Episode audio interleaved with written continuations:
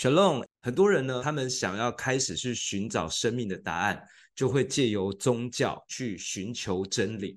不过，宗教当中有很多的谬论，使得会众们呢产生了错误的思想，反而神还没找到，真理还没认识，结果受到了宗教的辖制与捆绑。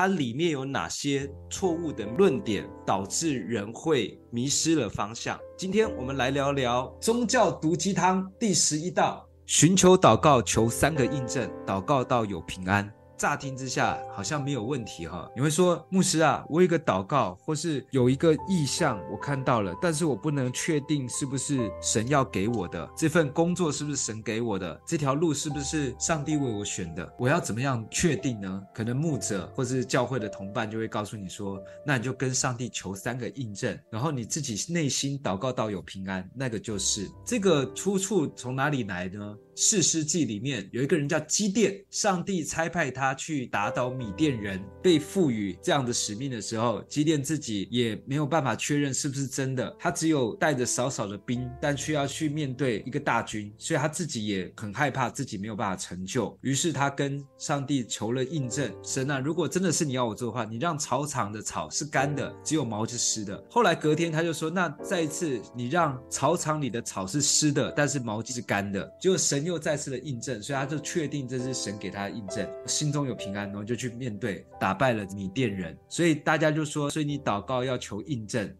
通常什么时候你会想求印证？一个使你裹足不前，让你犹豫再三的决定，你可能要求印证，或者是你要不要创业？这个工作是不是神给你的？甚至是这个对象是不是神要给你的？然后你就要去求这个印证。那我听过有些比较扯的印证啊，跟神祷告一个数字，然后翻圣经。哦，假设一三一四哦，哥林多前书十三章十四节，看这节是不是神跟我讲的话，或者是抽经文卡，神啊，我现在想为这个祷告，一二三抽。哦，是不是神在回应我？有很多人为了寻求印证之后，每天就把注意力专注在你想得到印证的事情上面。其实那种概念就好像是在剥花瓣，他爱我，他不爱我，剥到最后一个是不是爱我或不爱我，来寻得印证。甚至呢，还开始迷恋上天使数字，突然一看。现在刚好十一点十一分哦，这应该是神的回应。这件事情可能是要帮助我的，或者是寻求经文卡。其实你在选择一个问题的决定的时候，你自己心里已经偏向某个决定了，只是你没办法有把握的决定。所以拿到经文卡，然后你就去找关键字，这个关键字里面有没有要我做这件事情的？其实你内心早就已经有期待想做了，只是你希望有一个确据的印证。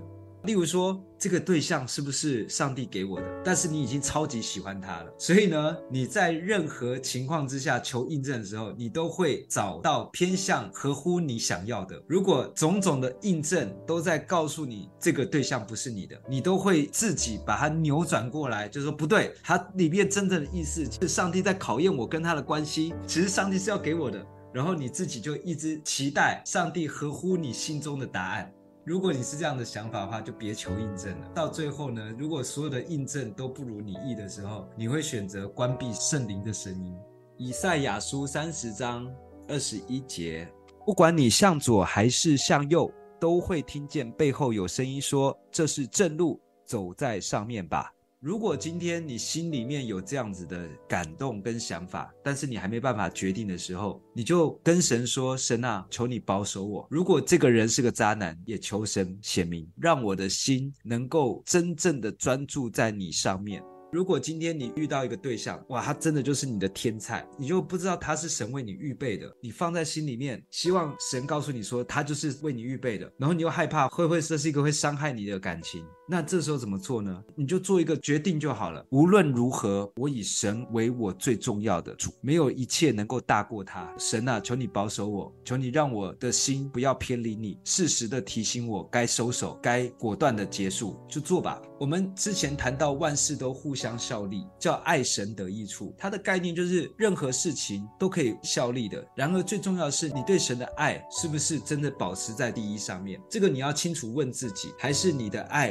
停留在神如果有合我心意，我就愿意爱；如果神不合我心意，我就专注在我想要专注的事情上面。首先，神今天要开始让你走在命令的时候，他会让你跟他的关系越来越好，越来越接近。你的灵命程度到什么样的阶段，他才会给你相对应的祝福跟相对应的恩典。所以，如果今天你的灵命程度还没到能够真正把上帝摆在唯一上面的时候，上帝也不会因为给你一项祝福，反而让你远离了他。那上帝不可能把这个祝福给你的。上帝最首要的目的就是要他的儿女能够与他恢复最完美的关系。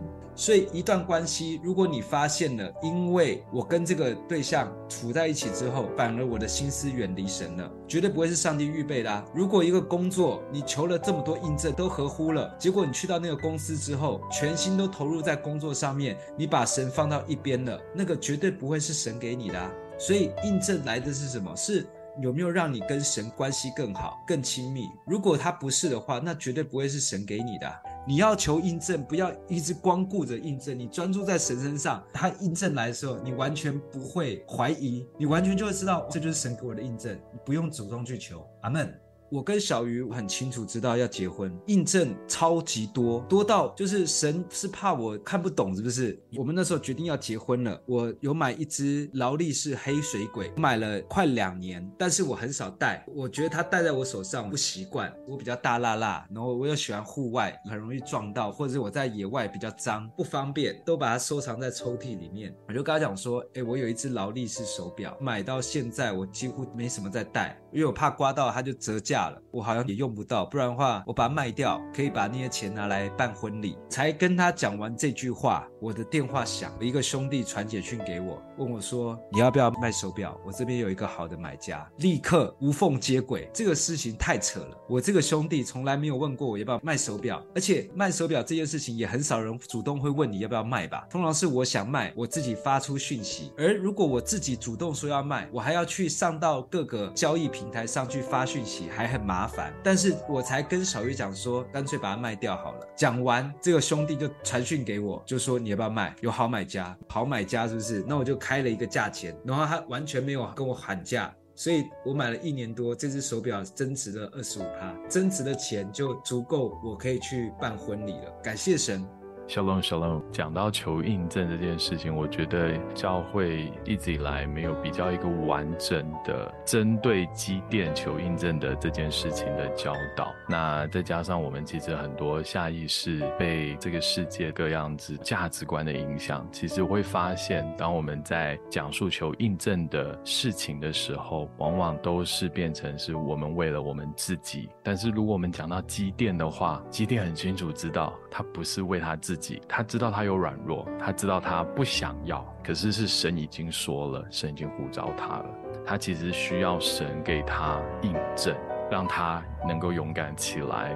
回应神去做这件事情，但是大部分的时候，我们求的印证都是为了我们自己想要的。我们需要先回到神面前，在灵里面跟在真理里面来敬拜神。那我们在跟神的互动、跟神的对话、跟神所祈求的，就是神知道我们最真实所需要的。我自己也有很多这样子的一个印证跟经历。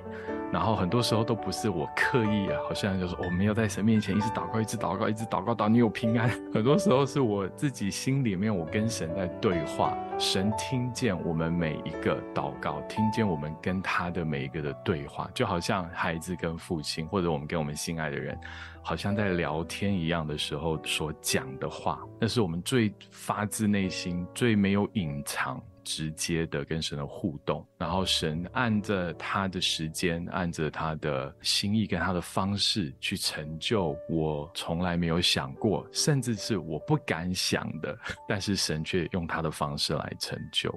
回到神的面前，追求认识、敬畏神。